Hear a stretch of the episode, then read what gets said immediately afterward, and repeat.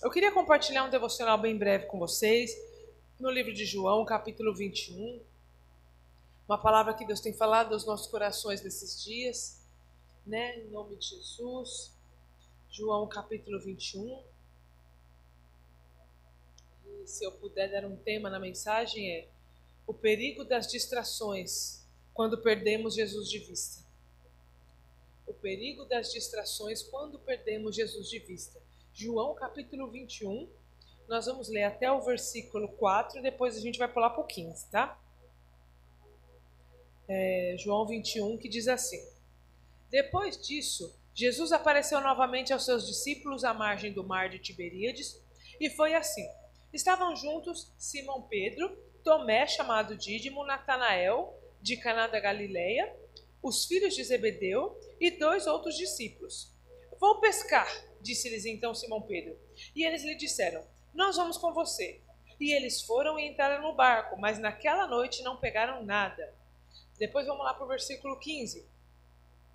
Depois que comeram, Jesus perguntou a Simão Pedro: Simão, filho de João, você me ama mais do que esses? E ele disse: Sim, Senhor, tu sabes que eu te amo.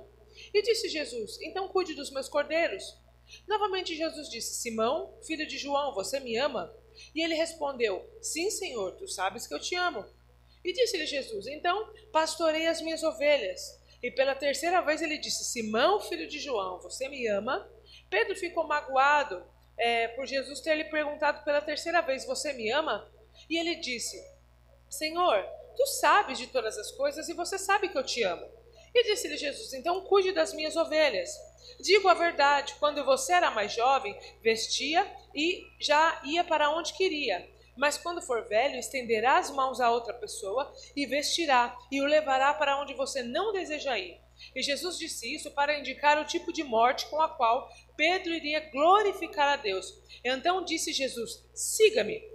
Pedro voltou, viu os discípulos a quem Jesus amava. Este era aquele que estivera do lado de Jesus durante a ceia. E perguntara: Senhor, quem irá te trair? Quando Pedro viu, perguntou: Senhor, quanto a este? E Jesus respondeu: Se eu quiser que ele permaneça viva, é, até que eu volte, o que importa? Quanto a você, Pedro, siga-me. Amém? Glória a Deus. Essa palavra é uma palavra muito conhecida, os irmãos conhecem, né? É, Jesus aqui ele já tinha morrido e já tinha ressuscitado. E aqui ele já tinha aparecido para os discípulos pela terceira vez. Né? Então aqui ele já tinha morrido, já tinha ressuscitado, e ele apareceu aqui para os discípulos, e eu fiquei meditando nessa palavra, já faz, já faz mais ou menos uns dois, três dias que Deus me deu essa palavra, e eu fiquei meditando muito sobre ela, eu falei, Jesus, que engraçado, né? Jesus já tinha morrido, já tinha aparecido para os discípulos, os discípulos já tinham é, é, ciência do que Jesus estava fazendo, mas eu tenho a impressão aqui de que eles ficaram meio perdidos no meio do caminho. Parece que Jesus morreu, ressuscitou, apareceu para eles, mas eles não sabiam o que fazer. Parece que eles estavam meio desesperançados, eles estavam meio cansados, né? E de repente, ali na reunião onde eles estavam, do nada, Pedro saca para os discípulos e fala assim: Eu vou pescar. Do nada. Você vê o texto? Ele vai falar aqui, né? Ó, estavam juntos Simão Pedro, Tomé, Natanael os filhos de Zebedeu e outros discípulos. E Pedro, vou pescar. Do nada. Do nada ele vira, vou pescar. E aí os, os discípulos viraram para ele e falaram, então nós vamos junto com você. Porque Pedro era uma pessoa relevante, Pedro era uma pessoa que arrastava pessoas. Então, de repente, os discípulos viraram, então bom, Pedro, eu vou para você. E eu fiquei pensando sobre isso, né? Eu falei, por que, que Pedro do nada virou e falou, eu vou pescar? E aí, pensando nisso, meditando sobre isso, eu fiquei pensando, eu falei, olha só, Pedro não sabia o que fazer. Pedro estava tão desesperançado com Jesus, porque Jesus tinha morrido, ressuscitado, mas não tinha dado nenhuma ordem para eles, então eles não sabiam o que fazer. E porque Pedro não sabia o que fazer, o que, que ele fez? Ele voltou para onde Deus tinha tirado ele. Vocês se lembram lá em Lucas 5? Quando Jesus chamou Pedro, aonde que ele estava? Ele estava pescando. Lá em Lucas 5, quando Jesus chama os discípulos, Pedro foi o primeiro discípulo que Jesus chamou e ele estava pescando. A Bíblia fala que Jesus chegou ali perto do mar e aí Pedro estava pescando e Jesus falou: Pedro, na verdade ele já tinha pescado, não tinha pescado nada, já tinha guardado as redes e Deus falou: Pedro, é, me empresta o seu barco. A Bíblia fala que a multidão estava apertando Jesus e aí ele precisava se expandir para conseguir alcançar mais pessoas. E aí ele virou para Pedro e falou: Pedro, me empresta seu barco. E aí Pedro foi lá, emprestou o barco, Jesus pregou para a multidão. Depois que Jesus terminou de pregar, Jesus virou para Pedro e falou: Pedro, agora volta lá e vai pescar. Aí Pedro pegou e falou assim: Ah, Senhor, eu já pesquei a noite inteira e não deu certo, não pesquei nada. Ele falou: Agora você vai pescar. Entra no barco, joga a rede. E aí vocês conhecem a história. A Bíblia fala que ele jogou a rede no mar, veio muitos peixes que o barco quase virou, quase caiu a pique, né? E aí de repente Jesus vira para Pedro e fala assim: Pedro, agora você não será mais pescador de peixes, será pescador de homens. Então, quando Jesus buscou a Pedro, o início da obra de Jesus, ele estava no mar. E agora, quando Jesus já foi assunto aos céus, já tinha ressuscitado, como Pedro não sabia o que fazer, para onde que ele volta? Para o mar de novo. Olha só, todas as vezes que a gente não sabe o que fazer, a nossa tendência é voltar para a zona de conforto. A, a, a, o mar era a zona de conforto de Pedro. Por quê? Porque era a única coisa que ele sabia fazer. Enquanto ele estava andando com Jesus, durante três anos e meio ele estava ali andando com Jesus para cima e para baixo, então ele sabia o que fazer porque Jesus dava a ordem: olha, vamos para lá, vamos para cá, vamos fazer isso, vamos fazer aquilo. Quando ele perdeu Jesus de vista, o que, que ele fez? Ele regrediu e ele voltou para a zona de conforto da onde ele queria. Só que tem um problema. A Bíblia vai falar aqui, onde nós lemos em João 21, que ele decidiu do nada ir pescar. E aconteceu a mesma coisa. Ele pescou a noite inteira e ele não conseguiu pescar absolutamente nada. Porque você pode até voltar para a sua zona de conforto, mas ela nunca mais vai produzir frutos para você. A zona de conforto ela nunca vai produzir frutos. Porque agora Jesus já tinha chamado Pedro para pescar homens. Pedro já tinha uma nova comissão, já tinha um novo trabalho. Então, se ele regredisse, o trabalho que ele tinha antes já não ia mais surgir efeito. Porque Deus agora chamou ele para pescar homens. Peixe já não era mais da alçada dele. E a verdade é essa, queridos, que todas as vezes que a gente não sabe o que fazer, a gente volta para a nossa zona de conforto.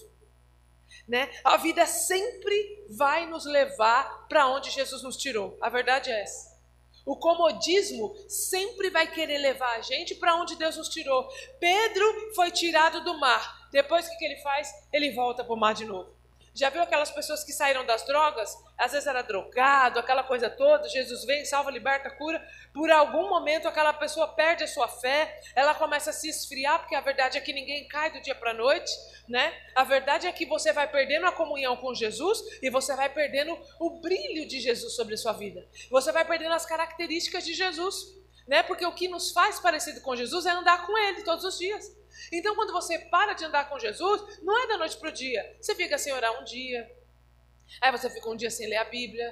Aí você fica uma semana sem jejuar. Aí você já não veio no culto uma vez. Você vinha no culto duas vezes por semana, agora você vem uma só. Daqui a pouco você só vem de 15 em 15 dias. Daqui a pouco você não quer mais comunhão muito com as pessoas da igreja. E isso vai fazendo você se afastar. E isso vai te levando de volta para o lugar aonde Jesus te tirou. E aí aquelas pessoas que estavam nas drogas, quando você fulano está nas drogas de novo, meu Deus, não acredito. Por quê? Porque a tendência é a gente voltar para o lugar da onde Jesus nos tirou. Porque é um lugar de zona de conforto. Só que a gente não entende que depois que Jesus nos tira de lá, quando a gente volta, a gente não produz mais frutos. Porque a zona de conforto, ela não produz frutos. A única coisa que a zona de conforto nos dá é uma sensação de bem-estar, que na hora parece que está tudo bem, mas lá na frente a gente vai olhar e vai falar: Poxa vida, eu deveria ter andado, eu deveria ter feito alguma coisa, por que, que eu fiquei estagnado neste lugar? A zona de conforto, o nome já diz, é confortável. Ela não te traz riscos, né? É, eu trabalho com, trabalhei, né? Não trabalho nem tanto mais, né? Porque não tenho mais aonde investir, não tenho mais dinheiro para investir, mas trabalhei muito tempo com investimento. E é muito engraçado porque as pessoas elas querem segurança na hora de investir. Só que a segurança, ela não te dá uma rentabilidade que um investimento arriscado te dá. Então, a renda é, fixa, por exemplo, né, é, a, a poupança não, que a poupança nem é, nem é rendimento, mas o Tesouro Direto, o CDB, são é, é, rendas que são rendas fixas. Então ela te dá uma estabilidade, você provavelmente nunca vai perder aquele dinheiro, mas você também não vai ganhar muita coisa. Porque é confortável, tá ali, não te mexe muito. Agora, quando você parte para renda variável, você fala assim, não, agora eu vou começar a investir em ações, né? Aí você começa a se arriscar um pouquinho mais. Né? Você vai pegar ações de banco, ações da Petrobras, ações de estatais, e aí a rentabilidade é muito maior. E aí você fala, meu Deus, coloquei 100 reais, hoje no final do mês eu tenho 300 reais. A rentabilidade é ótima, só que o risco também é muito grande, porque hoje essa ação está maravilhosa, amanhã ela pode cair absolutamente do nada, e aquele 100 pode virar zero. É um risco. E o evangelho é a bolsa variável. O evangelho é a renda variável, é risco. Porque um dia você está aqui, ó, Deus te coloca aqui, mas tem dias que Deus pega e fala assim: agora você vai para o deserto. Você vai ficar ali comigo no deserto, ali aprendendo comigo.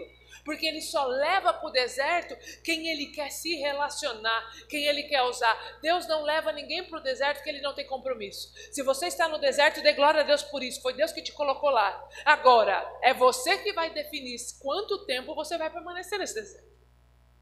A Bíblia vai falar que Jesus ele foi levado ao deserto. E quando ele foi levado para o deserto, ele não foi levado porque ele estava em pecado, ele não foi levado porque ele estava com algum problema pessoal, ele foi levado porque ele estava cheio de Deus. Então, quanto mais cheio de Deus, mais Deus ele te leva para o deserto. Sabe por que Deus faz isso? Para ele provar o teu coração. E saber que se você se contentar só com a presença de Deus no deserto, então Deus pode te tirar de lá que você vai ser fiel a Ele fora do deserto. Porque a verdade é que o deserto não tem nada para oferecer para gente. O que, que você tem no deserto, Leide? Não tem nada. Só tem calor. Só tem calor, você não tem água, você não tem amigo, porque ninguém quer ser seu amigo no deserto. Quando você está no deserto, ninguém quer frequentar sua casa. Quando você está no deserto, ninguém te chama para comer pizza, ninguém te chama para viajar. Quando você está no deserto, você não tem plateia, você não tem aplauso. Quando você está no deserto, ninguém quer te ajudar. E a verdade é que ninguém pode te ajudar, porque o deserto é só teu. Então, se alguém tentar te ajudar, é capaz de atrapalhar o processo. Então, o deserto, a função dele é fazer a gente depender única e exclusivamente de Deus. Você vai olhar para um lado, você vai olhar para o outro, você vai olhar para trás, você vai olhar para frente, você vai falar com quem eu vou contar? Eu só posso contar com o Senhor. A função do deserto é nos ensinar a dependência de Deus, porque quando você aprende a depender de Deus único exclusivamente no deserto, Deus pode te tirar desse deserto e te colocar na maior montanha, que Ele sabe que você vai ser fiel nessa montanha, porque lá no deserto você foi fiel. E essa é a verdade, queridos. Às vezes Deus nos leva no deserto para nós aprendermos a dependermos dele. E sabe o que, que acontecer? Quando você sai do deserto, você não volta mais para onde Deus te tirou. Quando Deus levou, quando Jesus foi levado ao deserto pelo Espírito Santo, quando ele saiu do deserto depois de 40 dias, ele não voltou lá para o rio para ser batizado novamente. Ele foi para frente, ele foi avante. Então você é cheio para ser enviado ao deserto. E quando você vai, sai do deserto, você precisa ir rumo ao teu propósito. Você não pode voltar para trás. O deserto não é um lugar para fazer você regredir, muito pelo contrário. O deserto é um lugar para fazer você progredir, não regredir. O deserto precisa te levar para frente. Você nunca pode regredir. Aleluia. E aí Pedro saca essa. Eu vou pescar do nada. Eu vou voltar para onde Jesus me tirou. Eu fiquei meditando nessa história, falei, meu Deus, e sabe o que é engraçado? Depois você olha que você olha o texto aqui, vai falar que os discípulos não reconheceram Jesus. Olha só, ao amanhecer Jesus estava na praia, mas os discípulos não reconheceram. Como é que você anda três anos com uma pessoa e você simplesmente não reconhece mais ela? E eles lhe perguntaram, e Jesus perguntou para ele: Filhos, vocês têm algo para comer? E eles responderam: Não. E aí ele fez a mesma coisa. Lance a rede do lado direito e vocês encontrarão. Então eles lançaram e não conseguiram recolher a, a rede, tal era a quantidade de peixes. O discípulo a quem Jesus amava, ao convencido aqui do João, convencido. O discípulo a quem Jesus amava disse para Pedro: Pedro, é o Senhor. Pedro viveu esse milagre por duas vezes, mas ele não reconheceu Jesus na segunda vez. Foi João que deu um cutucão nele e falou: Pedro, olha lá, é um mestre. Aí Pedro olha e fala: E não é que é verdade? Como é que pode Pedro ter andado com Jesus durante três anos e do nada ele voltar para onde Deus tinha tirado e não reconhecer Jesus quando Jesus aparece? Você sabe por quê? Porque todas as vezes que você volta para o seu comodismo, você não vê Jesus lá. Jesus nunca está no comodismo. Você não consegue enxergar Jesus no comodismo. Ele nunca está lá. Jesus, você nunca vai enxergar Jesus no meio do seu tumulto, no meio da desesperança, no meio é, é, da situação que você está vivendo. Você não vai conseguir enxergar Jesus no meio do caos. Não dá para enxergar Jesus quando você está cansado, desanimado. É, Pedro estava desanimado porque ele não sabia mais o que fazer. Ele falou: oh, beleza, Jesus morreu, ressuscitou e sumiu no mapa. E agora o que, que eu vou fazer? Ele estava tão frustrado que ele não reconheceu o mestre. E é engraçado que aconteceu a mesma coisa com os discípulos no caminho de Emaús. A Bíblia vai falar que os discípulos estavam lá chorando. Ai, Jesus morreu. Nananana. E aí, de repente, Jesus aparece no caminho começa a andar com eles. E eles não perceberam que era Jesus. Como é que eles andaram com Jesus o tempo todo e Jesus aparece na estrada e eles não reconhecem Jesus? Eles só foram reconhecer Jesus quando Jesus chegou na casa com eles e foi comer com eles. Aí eles vão falar: Ué, Enquanto ele andava com a gente, nosso coração não ardia. Aí eles perceberam que era Jesus. Tome cuidado para não perceber Jesus depois de muito tempo, querido. Não perceba Jesus depois de muito tempo, porque pode ser que você não tenha mais oportunidade de andar com ele de novo. E é engraçado que quando eles começam a andar no caminho de Emaús, eles chegam e ali Jesus ele faz uma refeição com eles. Aí a Bíblia vai falar que Jesus abre os olhos deles. E é engraçado, né? Jesus leva os discípulos do caminho de Emaús para comer. E aqui ele faz a mesma coisa. Ele chama os discípulos, fala para Pedro, fala para João: tem alguma coisa de comer? Eles falam: não, porque a gente pescou, não pescou nada. Ah, então tá bom, joga a rede agora do lado direito. Aí veio 153 grandes peixes e eles vieram trazendo o barco ali cheio de peixe. Só que a Bíblia fala que quando eles chegaram na praia, Jesus já estava com o peixe assado e o pão pronto. Ah, esse Jesus é lindo, esse Jesus é maravilhoso. Jesus pergunta, primeiro ele pergunta se tem pão. Aí os caras falam que não. Aí ele vai lá e manda os caras pescar, os caras conseguem pescar. Aí os caras chegam, a comida já está pronta. Oh, meu Deus do céu. Sabe o que, é isso? É Jesus falando: olha, enquanto vocês ficarem focando os olhos de vocês no problema, vocês nunca vão ver o que eu tenho para dar para vocês. O pão e o peixe sempre teve aqui na praia, mas vocês estavam aí focados no mar, na pescaria de vocês.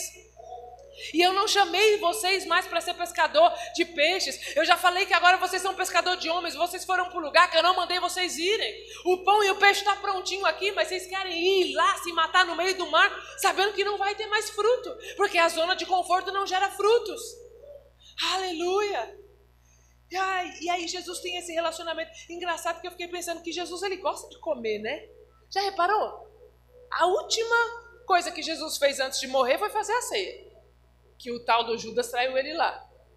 Aí quando ele volta, ele volta, atravessa a parede lá naquela cena de Tomé e faz a ceia com eles, e come com eles de novo. Aí no caminho de Emaús, Jesus volta para casa, come com eles de novo. Agora Jesus pega, vem para a praia e chama os caras para comer de novo. Pensa no homem que gosta de comer a Jesus. Na verdade, o que ele gosta é de ter relacionamento. E ele sabe que a mesa é um lugar de relacionamento. Então você pode ver que Jesus, ele vai na casa, lá na casa de, de Zaqueu, o que, que ele fala para Zaqueu? Desce depressa, porque eu quero ir na tua casa. Para quê? Para dormir lá? Não, eu quero ter um relacionamento com você. Quando ele chega na casa lá dos publicanos, lá que aquela mulher enxuga os cabelos, ele foi convidado para um jantar. Ele foi comer, querendo dizer: Eu quero isso aqui, eu quero um relacionamento com vocês. E o que Jesus estava dizendo para esses discípulos? Olha, vocês foram para o lugar que eu não mandei ir. Vocês foram para o lugar que não era mais para vocês voltar, vocês voltaram para o lugar que eu tirei vocês. Quando eu conheci vocês, vocês estavam na praia, eu tirei vocês de lá, e agora vocês voltaram para o lugar que eu não mandei. Por que, que vocês voltaram para cá? E aí, quando a gente começa a discorrer o texto, Jesus vira para Pedro e fala: Pedro, você me ama, Pedro? E eu fiquei meditando sobre isso, porque às vezes a gente lê, lê, lê, lê, lê, e às vezes não percebe das coisas, né? Ele vira para Jesus e fala: Jesus, eu te amo. E aí Jesus pergunta por três vezes para ele: Pedro, você me ama? Eu te amo, Senhor. E aí Jesus fala: Então apacenta as minhas ovelhas. Não parece que é desconexo? Primeiro Jesus aparece na praia, multiplica peixe, depois fala com Pedro, depois fala da morte de Pedro. Parece que é desconexo as informações. E eu fiquei meditando sobre isso.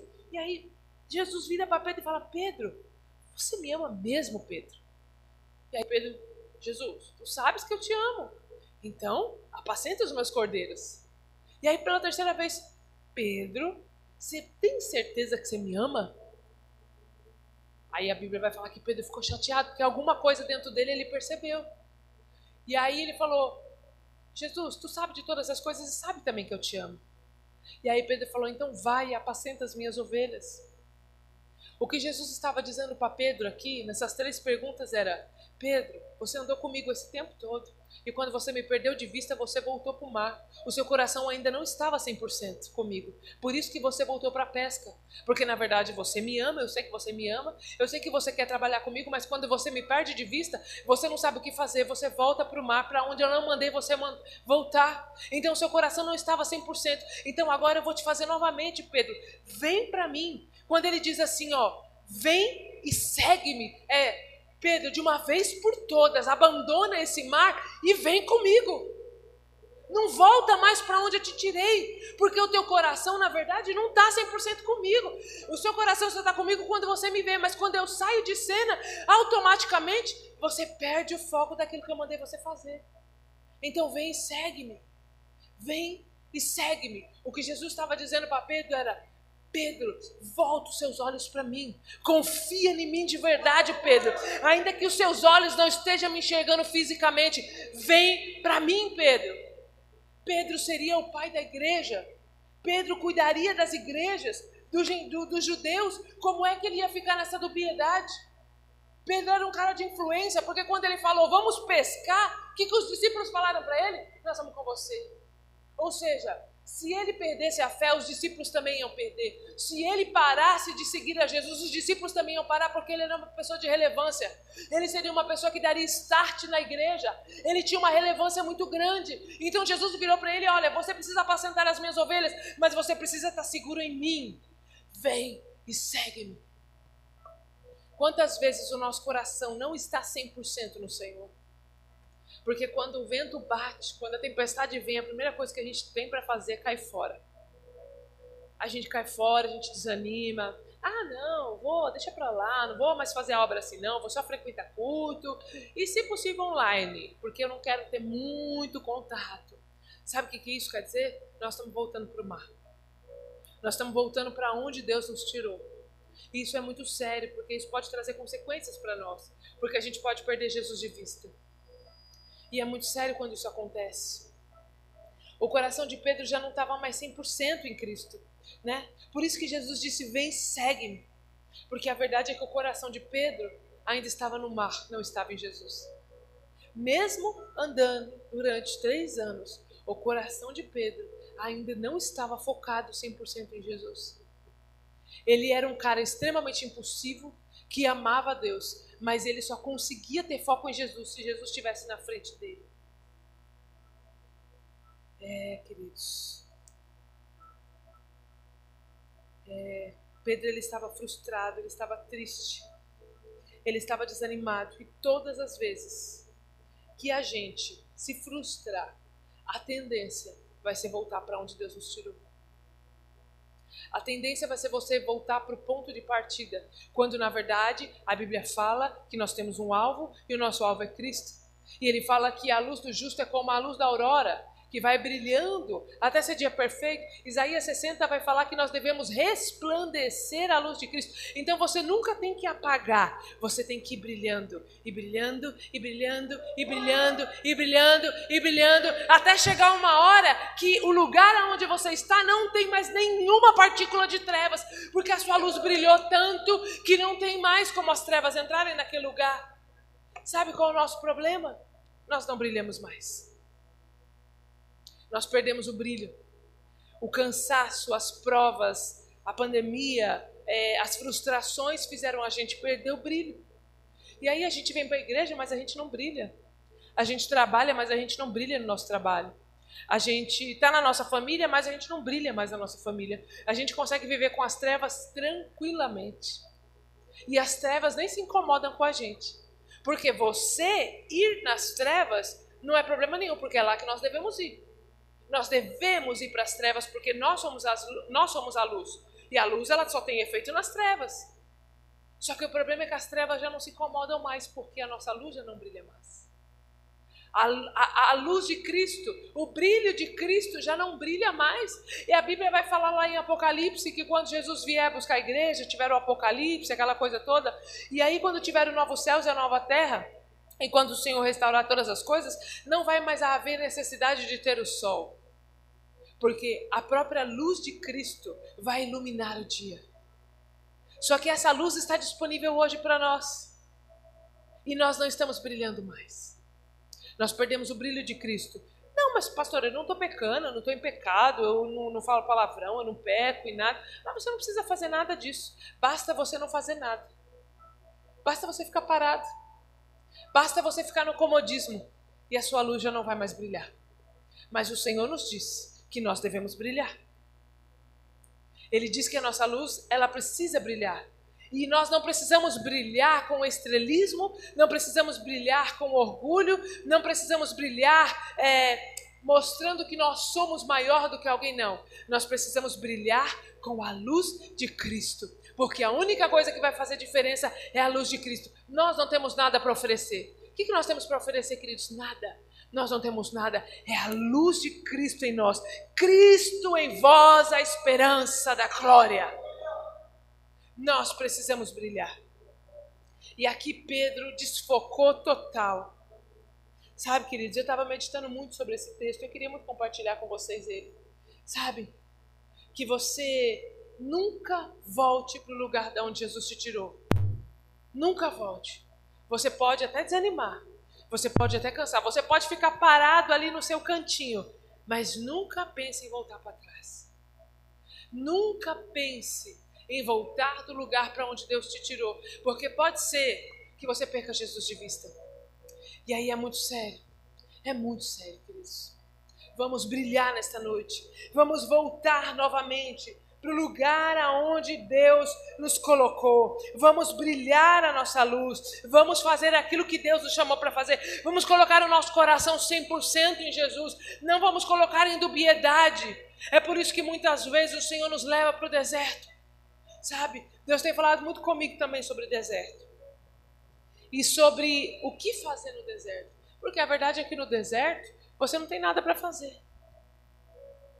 Você não tem nada para fazer. A única coisa que você pode fazer no deserto é esperar. O deserto é a sala de espera de todo cristão.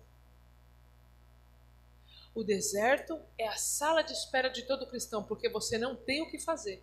Você só tem que esperar e confiar no Senhor, ciente de que uma hora Ele vai bater na porta e te chamar e falar: Vem, o teu tempo no deserto acabou. O deserto é a sala de espera de todo cristão. E todo cristão precisa passar pelo deserto, porque o deserto vai provar o nosso coração para que a gente não faça o que Pedro fez. Pedro voltou para pescar de novo, porque o coração dele não era 100% de Jesus. Mas quando nós estamos no deserto e aprendemos a esperar e a confiar na resposta de Deus, então Deus fala: Agora você pode sair daí, porque eu sei que se você for para qualquer outro lugar, o meu coração vai estar 100% em você e você vai estar 100% em mim e nós seremos um só. Nós seremos um só. É isso que o Senhor quer conosco. Jesus disse: Olha, para os discípulos, vocês precisam ser um como eu sou um com o Pai. Deus poderia fazer tudo sozinho. Deus poderia salvar a humanidade sozinha. Deus não precisava de nós, mas Ele quer que a gente participe.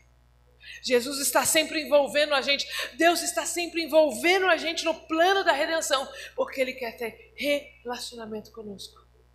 Deus quer se relacionar conosco, amém, queridos? Fique de pé nessa noite, uma palavra bem breve, é um devocional. Se você não conseguiu gravar nada do que eu falei, grave isso. Nunca volte para o lugar da onde Deus te tirou. Nunca volte para o lugar da onde Deus te tirou. Porque Paulo vai dizer isso para a gente em uma das suas cartas, que quando você conhece Jesus, quando você tem uma revelação de Jesus e você volta para trás, você está crucificando Jesus novamente. Não crucifique Jesus novamente. Não torne o trabalho dele em vão. Foque no alvo, foque em Cristo. Ainda que você não veja nada, como os discípulos. Pedro já não via mais nada, João já não via mais nada, mas eles precisavam crer. Ainda que os seus olhos carnais não estejam vendo nada, foque em Cristo. Foque no prêmio da soberana vocação. Foque, foque, foque, foque no Senhor, de que Ele não nos abandona, porque a palavra diz que aqueles que confiam no Senhor não serão abalados, eles serão como os montes de Sião que não se abalam, mas permanecem para sempre. A Bíblia vai falar, está escrito, que aqueles que esperam no Senhor renovarão as suas forças, subirão como águia, correrão e não se cansarão, caminhão e não se fadigarão. É a palavra do Senhor quem declara que aqueles que buscar vão achar achar, buscar-me-eis e me achareis quando me buscares de todo o coração. A Bíblia está o tempo todo afirmando que nós não estamos só, de que o Senhor está conosco, de que Ele é o nosso refúgio e a nossa fortaleza. Então, nunca volte para o lugar da onde Deus te tirou. Ainda que isso custe largar pessoas, ainda que isso custe, custe sair de ambientes, perder amizades, ainda que isso custe renúncia e bens, nunca volte para o lugar da onde Deus te tirou. Não crucifique Ele novamente. Oh Deus, nós te louvamos. Nós te bendizemos, nós te glorificamos. Nós te exaltamos, Senhor. Queremos, ó Deus, aprender contigo. Nós não queremos voltar para o lugar da onde o Senhor nos tirou. É bem verdade, Deus, que tem sido difícil eu não estou aqui julgando Pedro porque eu sei o quanto foi difícil para ele não te enxergar, não saber o que fazer. E é bem verdade, Deus, que muitas vezes nós não sabemos o que fazer. Nós não sabemos para quem pedir ajuda. Nós não sabemos aonde buscar socorro. Mas a tua palavra diz que nós devemos olhar os nossos olhos para os montes porque é de lá que vem o nosso socorro. E ainda que os nossos olhos carnais não enxerguem nada, Deus nos ajude a confiar no Senhor. Nos ajude a mantermos uma fé firme no Senhor. Não nos deixe olhar nem para a direita nem para a esquerda. Não queremos perder o foco, não queremos perder o alvo. Não queremos que a nossa luz, ó Deus, se apague por completo. Deus, ative a luz novamente. Ative, Senhor, a luz do teu Espírito em nós. Nós precisamos chegar nos lugares e as trevas precisam dissipar. O inferno precisa se incomodar conosco. O mundo precisa se incomodar conosco. Nós queremos brilhar, Senhor. Nos ajude, Senhor, porque a nossa luz está queimada. Nós não estamos brilhando mais, mas nós nos arrependemos. Nós nos arrependemos. Nós queremos brilhar a luz de Cristo nesse mundo. Nós queremos que as trevas sejam incomodadas com o brilho que está em nós. Ah, Senhor, nos ajude, porque nós temos pouca força, mas nós entendemos que nós dependemos do Senhor. Nos ajude a brilharmos em Ti, nos ajude a focarmos no Senhor, nos ajude a mantermos o nosso foco em Ti, Jesus. Sustenta-nos, ó Deus, todos os dias da nossa vida.